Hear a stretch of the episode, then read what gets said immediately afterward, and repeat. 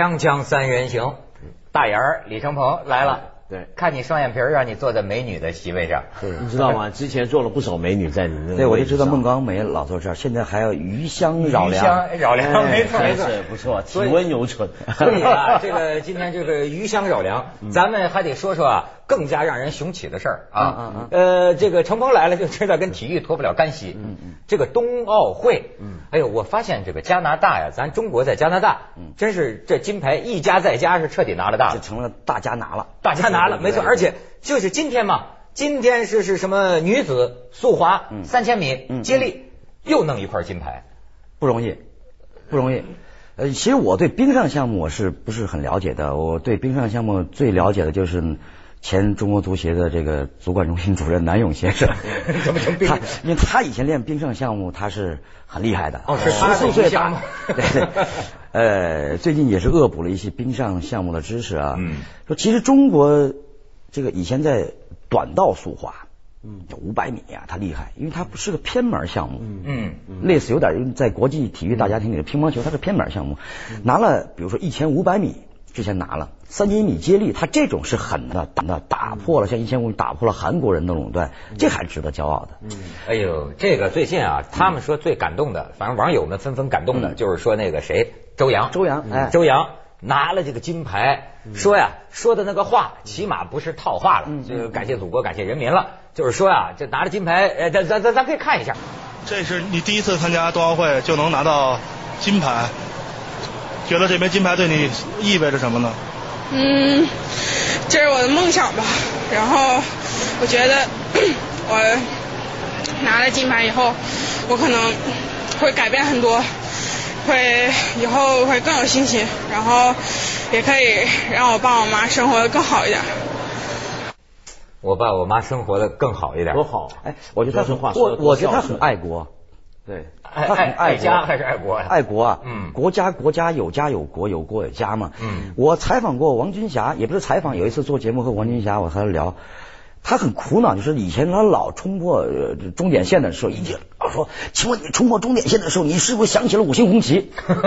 王军霞说我没有想，你真没想吗？王军霞说那我想起了五星红旗。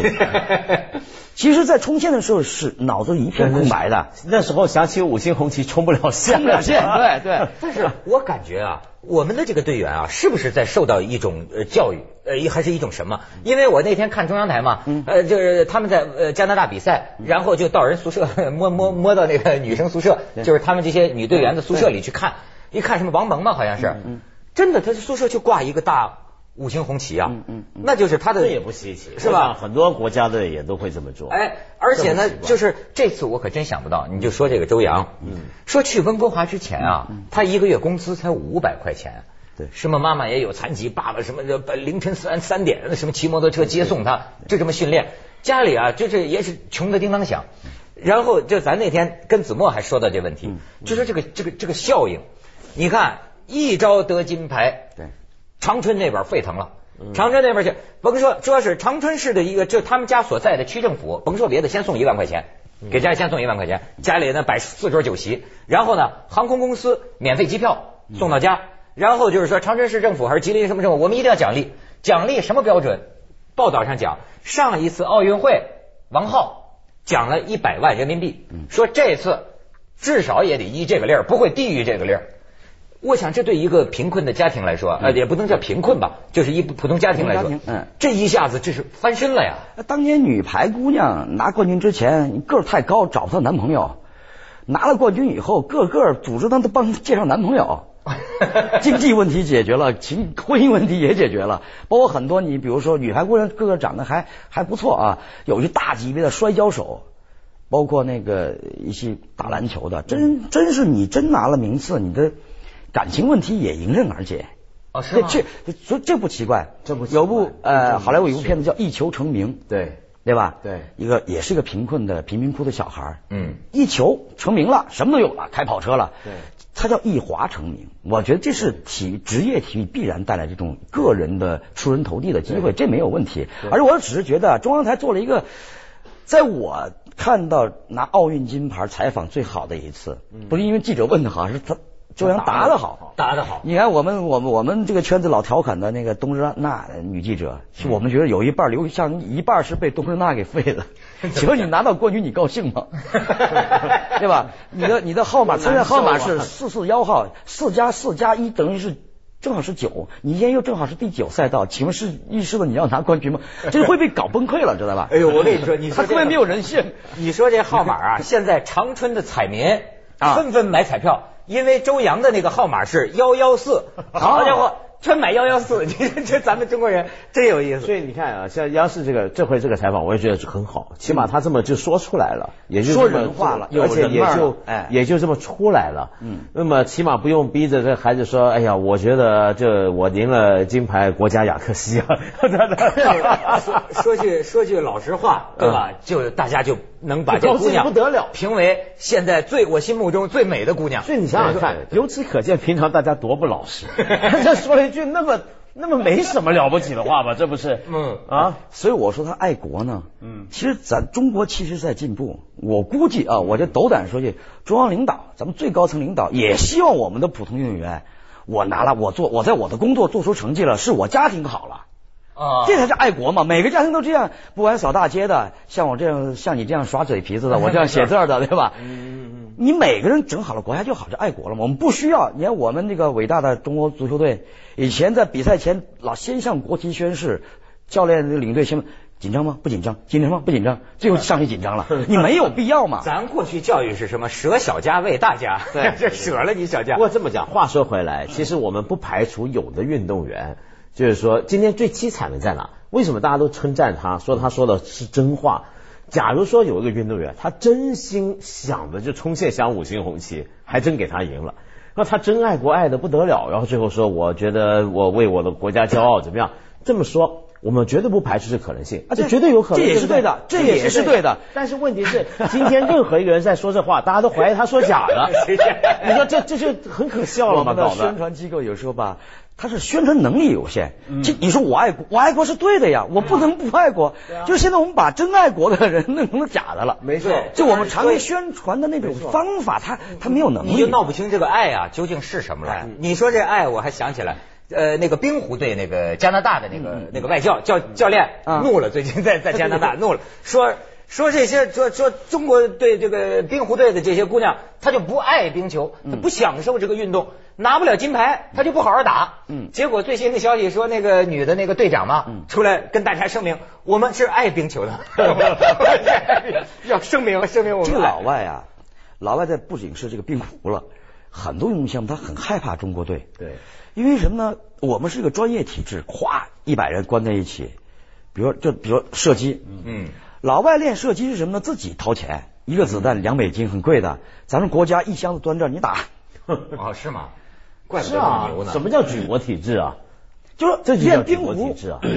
可能在几年前，很多中国人不知道啥叫冰壶，可能知道夜壶，知道茶壶，不知道冰壶。可能很多就像我妈就说了，那几个小伙老拿一箱子在那扫去。这这这清洁工好敬业呀。现在知道，哎呀，这是这。加拿大人、北美人啊、北欧人，他特别喜欢一个很时尚的运动，对，他带动了一个一个情绪。但同时呢，我觉得老外虽然有点酸葡萄心理啊，他还说的有一定道理。人其实他喜欢这个东西，就像中国人喜欢麻将一样。就就我们是因为要去完成一个锦标，我们一定要拿金牌，我们派特种兵出来了。嗯特种什么叫特种兵？这不是特种兵啊，这是专门关起来训练的。关起来训练，就天天练扫地嘛，没错吧？对对，天天扫地，扫地扫扫冰地。嗯，扫冰地没错。这老外就是，比如说，你看他的运动员可能拖地，牙科医生，天主教会的一个幼稚园的老师，嗯，他可能是一个警察。咱就是运动员，八岁关在一起，你给我扫地，专业的，好家伙，那怎么能比？你没有，他确实有酸葡萄心理，但是他说的也有道理。你说我们很多运动员，那国外，嗯，你比如说呃，有以前有个特别著名的足球员叫古利特，古利特，对，他踢足球，因为他踢得好，他就享受，踢完以后执教不成功。玩干什么去了？玩摇滚去了。嗯，小孩本来很苏里南后裔的，那个个子也很高大，很喜欢他啊。摇滚出的挺好的。是，哎，然后以前还有一个一个坎通纳，法国球星，对，演电影去了。最近出了个电影嘛，对，很酷。嗯，有一个很著名的片子叫《伊丽莎白》，嗯，向女王求婚的一个来自法国的公爵，就他，对，特别酷。对，咱们的冠军呢，到后来听说沦落到这个按摩去了，是吧？对嘛？你就是周洋是出来的人了，拿到金牌了，会政府给一万幺幺四，嗯，对吧？幺幺四以后的那个公益形象就是周洋，对，还有谁呢？艾冬梅，嗯，脚都变形了。是，呃前年的时候还跟我说，我还说我我我给你孩子找点奶粉钱，啊，脚都变形了，工作找不到，因为他是农村孩子。当时教练就说了，你跟我去呀，去那个城里边有工作呀，解决城市户口啊，没练出来。所以说有句话有点残忍啊，不应该这个大使的日子啊。说首先我们我们为中华民族又拿了在加拿大我们大家拿，对对吧？哎我们高兴自豪，哎，但是。还有一句话有点残，一将功成万骨枯。一个冠军后面有好多非冠军，哎呀，是这样的。所以说这个这个锵锵三人行，广告之后见。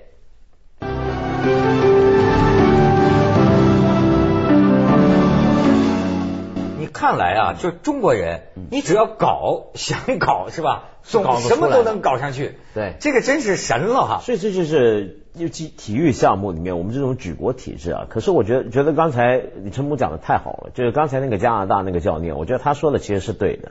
就中国人，比如说我们这些运动项目，我们拿冠军项目，我们真爱嘛。我不是怀疑这些运动员啊，而是说我们一般老百姓，我们中国人其实不爱运动吧？你看，比如说，我觉得最中国最吊诡的现象就是，一方面我们奥运金牌拿的这么多，比谁都多，但另一方面我们按摩院也开的比谁都多。什么什么什么概念？像按摩是什么？推拿按摩就是你不运动，人家帮你运动。哎你觉得舒服是因为那些肌肉你自己不活动，人家给你活动，你被运动。我们去美国，嗯，呃，老是美国有比赛嘛，特别是女足，嗯，九九年、零三年在那儿世界杯在那打，嗯，我们到洛杉矶以后就发现满大街人是出啥事儿了，嗯，都在跑步，知道吧？老头也在跑，哎对。小孩也在跑，嗯他爱出汗，自己很累很疲惫，他觉得我我享受了，满街都看到人运动，我们是对。有很多奥运金牌，这没有人运动，所以说你刚才这个这个这个这个文涛说这个被运动啊，被按摩是被运动。这还是按摩院很多是，运动场很少。对，没错没错。我的老家四川就是年轻人干什么呢？在在打平面太极拳、什么是？麻将、太极拳。真是一个 对，没错。所以，所以我说中国现在最奇怪的是什么？就是从城市规划的角度来讲，一个正常的一个城市规划的建设啊，它要有一个，比如说一些比率，公共体育设施的比例的一个构想。比如说每五万人的社区，它也许要有一个比较周全的运动场，是是的要有个泳池，要什么，它要这么来规划。但在今天中国，我觉得很多地方明显没有按照这样的一个概念来规划，所以变成呢，就是你发现很多地方很多社区没有运动设施。有的话都小的可怜，那有就算有有这个运动设施，而且有人在运动，都是老人在运动。这个啊，我所有社区的老人，对我我们小时候在学学校踢球、踢足球嘛，有操场，唯一担心的是什么呢？第一，怕把玻璃给砸碎了、踢碎了，老师揪着耳朵去写检查。嗯。第二，家长发现你又去踢那么危险的足球运动，回家你出了汗以后，指甲一划有一个白道嘛，啊。啊，你又踢球了，又挨打。那哎我们但是我们有至少有这个可能去去去去干坏事的，我们当时叫，现在孩子没有机会，为什么呢？操场就给房地产公司开发了。我刚才你说那个哦，给给跟餐馆合营嘛，那个操场，操场给餐馆用来当停车场嘛。啊，是吧？很多你看很多餐馆，它的就开在学校旁边嘛，旁边，为什么呢？操场可以停车，很方便。你你好停车的餐馆生意好嘛？是啊，你们刚才说说美国说运动，我就想起啊，我说过，就是说这个有一个军方背景的一个作家，他就在在研究美国，然后他说啊，美国这个国家是不可战胜的。他说我的理由有三，一个呢 就是咱们说的，就是他会犯错误，但他他这个机制啊有自我修正修正的能力。呃，再一点，他就是说，我从一点上看出来，这个国家呀，每天街道上你都见到人在跑步。他说，我认为如果一个民族这样的每一个人，就像你说大人小孩，每个人都在运动在健身，那么这个民族是不可战胜的。他有一种精神在在里边，对吧？他不懒。对。再一点，他就说到，这都让我甚至让我想起中国足球，你上次讲那个差异化合作。他说再一点，九幺幺的时候，第三架飞机最后是乘客跟劫机分子搏斗嘛，不让他们撞了地面上的建筑嘛，然后就就等于牺牲了嘛。他说，当时这些人在做出这样一个决定的时候，甚至于他们都投票，嗯呃，就是互互相问过意见，我们大多数通过，就这么训了。对他就说，我就从这几点看出这个民族不可战胜的地方，还是公平竞争。在决定我们生存还是死亡的时候，公平运动的起源就是为了公平竞争。对，尊重每一个人。对，我在美国去，刚才那个段子还只讲了一半。嗯。就满大街都在跑，我们以为出啥事是不是那边打劫了？我们看我们跟着跑，发现人跑着跑着拿一掏一滑板出来，还改溜滑板。对。啊。你九九年滑板，刚才我接两个话题来说，九九年女足世界杯，中国女足叫铿锵玫瑰。是是是。在玫瑰碗决战美国女足，中国女足以前很厉害的，嗯，为什么厉害呢？刚我们说特种兵这个概念啊，以前中国没有女足运动，后来我们要发展女足运动，踢啊，后来老外害怕中国女足，为什么呢？一看，比如我们有一个韦海英，嗯，她以前练百米跑的，可是跑到十四岁，说你海英，你跑百米是不行了，啊，你这样，你去踢足球。韦海英从后场带球，对方从我们的后场追，追到他们家后场，追到他们家后边追不着。那专业的那个百米跑运动员上去，你跟我们的后腰以前练掷铁饼的，你说你看他撞，你看你撞不过。这种情况下，我们打败天下无敌手。那时候友谊赛里边切美国也能切，嗯，但是在九九年玫瑰碗，玫瑰碗很漂亮，对，是在好莱坞旁边，对特别漂亮。美国女孩是什么？她有一个女足的偶像，和咱们孙文一样啊，是时尚女孩，和克林的女儿嗯那个切尔西对一样，是属于苹果派对里边的公主。哎，就那种阳光啊，全是上那个什么时装杂志，类似中国的什么瑞丽啊，这这这种杂志的。我们的把孙文歌颂什么民族英雄白毛女，当时我还写了一个，你不要把她都成白毛女。因为热爱，我们歌颂就包括这记者在哪儿呢？对我们歌颂这些女足运动员，老是想把她整成苦大仇深，而且都整的面 很黝黑。美国女孩上场比赛都化淡妆上场比赛啊，我们是宣乐士上场比赛，party，哎，party。所以说我们在友谊赛怎么打败天下无敌手，真到了最重要比赛决赛了。九九年又是一个特别特殊的一个中美关系的一个年代，对我们。我们本来能踢过他们的，紧张点球没罚进去，哎呦！然后我当时我们很失落呀，哎呀，这很生气。看台上中国记者们为中国队加油。出来以后我就明白了，我们应该输。为什么呢？什么意思？玫瑰外边十六块草坪都是最高级的草坪，我们没有吧？更好的是什么呢？很多父亲带着他的女儿在踢球。嗯。人是在主动在运动，哎，我们是特种兵，是中有几个女孩踢球？美国有四百万专业的女足运动员，我们能找出四百都都不错了。就我们特种兵在某个战斗能切你，但战役上我们确实干不过美国女足。这就是战士的责任重，妇女的冤仇深，出身了。哎，我自己，你说我从自己，我是中国人啊，我可能是个偏见啊，我老觉得其实中国人这个民族啊，是不是有点懒？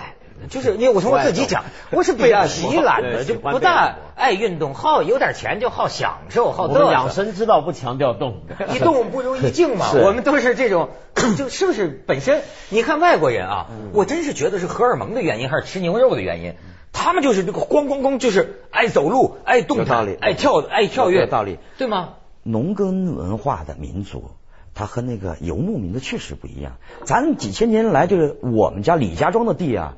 你窦家庄的人来，那得那拿锄头打你的啊！运动，你你以前咱那地那个呃阡陌纵横对吧？你这画好的门阀制度，你不能随便要运动，一定是械斗经常发生啊！经常为了抢一口水井，俩村人几百人打死多少人？对，咱们是不像游牧民族对吧？你本身你这个活动的这个自由性、开阔性不如游牧民族那么那么大。对，可是这种问题啊，其实中国人也讨论很多年了。一百多年前清末的时候，中国知识分子开始讲说中国人不爱动。嗯，欠缺尚武精神嘛，所以说对不对？制造了一个传奇，嗯，违背科学的，比如说，比如有个传说关于霍元甲，霍元甲我还是很崇拜的，但是有的传说是太不科学了，霍元甲太厉害了，嗯，一脚把门前那个石狮子踢了三丈多远，你想想，那是变形金刚的原始版。我想起来，我小的时候。看一本武术杂志叫《武林杂志》，我还记得很清楚，就著名的八卦掌练八卦掌，就是韩木侠的故事。韩木侠说那个时候俄罗斯大力士第二天要跟韩木侠打擂台，然后咱们韩木侠前一天晚上说去到他那儿拜访一下，拜访一下之后，韩木侠就拿这个手啊在他肚子上。揉了一下，这俄罗斯大力士哦就呕吐了，嚯嚯嚯！第二天不去了，就是这，那是邪术，不是武术。锵锵三人行，广告之后见。